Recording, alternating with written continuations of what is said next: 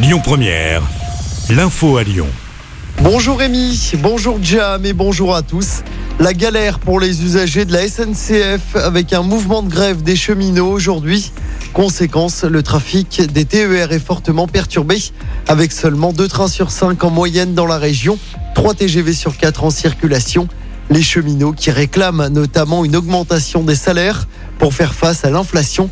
La SNCF qui recommande de reporter son voyage et de faire du télétravail. On vous a mis le détail des perturbations sur notre application. En politique, ce sera le temps fort de la journée. 48 heures après le remaniement, le discours de politique générale de la première ministre Elisabeth Borne. Deux discours même, 15 heures à l'Assemblée, 21 heures au Sénat. Comme prévu, elle ne se soumettra pas au vote de confiance des députés, mais elle fera face à une motion de défiance de la part de la NUPES. Elisabeth Borne qui devrait évidemment parler de la loi sur le pouvoir d'achat lors de ces deux discours.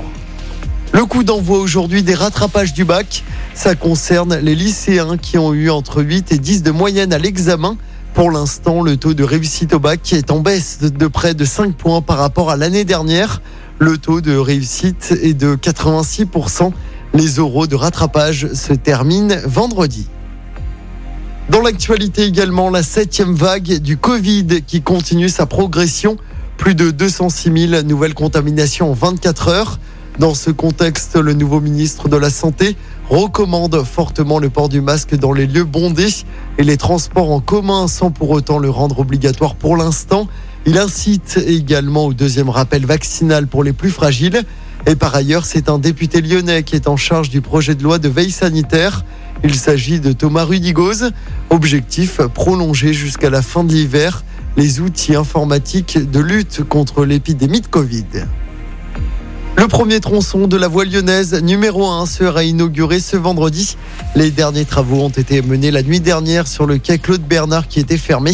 Cette grande piste cyclable est donc opérationnelle à partir d'aujourd'hui.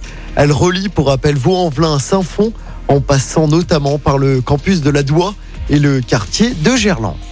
En sport du foot avec le coup d'envoi de l'Euro féminin ce soir en Angleterre. Les Anglaises affrontent les Autrichiennes à Manchester. Coup d'envoi du match à 21h. De son côté, l'équipe de France avec ses joueuses de l'OL jouera dimanche contre l'Italie. Et puis toujours en sport du côté du Tour de France, l'étape de tous les dangers, cinquième étape à suivre aujourd'hui. Les coureurs du peloton vont se frotter au mythique pavé du Nord entre Lille et Arambert. Wout van Aert a remporté hier la quatrième étape entre Dunkerque et Calais. Le coureur belge conforte ainsi son maillot jaune de leader.